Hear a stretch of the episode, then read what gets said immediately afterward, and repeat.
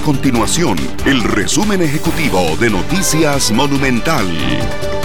Hola, mi nombre es Fernando Muñoz y estas son las informaciones más importantes del día en Noticias Monumental. La Contraloría General de la República confirmó que la reducción del gasto público total planteado en el presupuesto extraordinario es de 195 mil millones de colones y no de 328 mil millones de colones como lo anunció el gobierno días atrás. En la Comisión de Asuntos Hacendarios de la Asamblea Legislativa, la Contralora Marta Acosta lo informó a los diputados integrantes de ese foro durante una audiencia.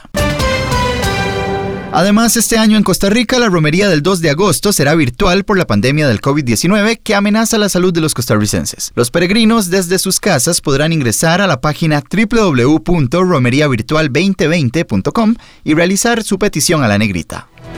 Estas y otras informaciones las puede encontrar en nuestro sitio web www.monumental.co.cr. Nuestro compromiso es mantener a Costa Rica informada.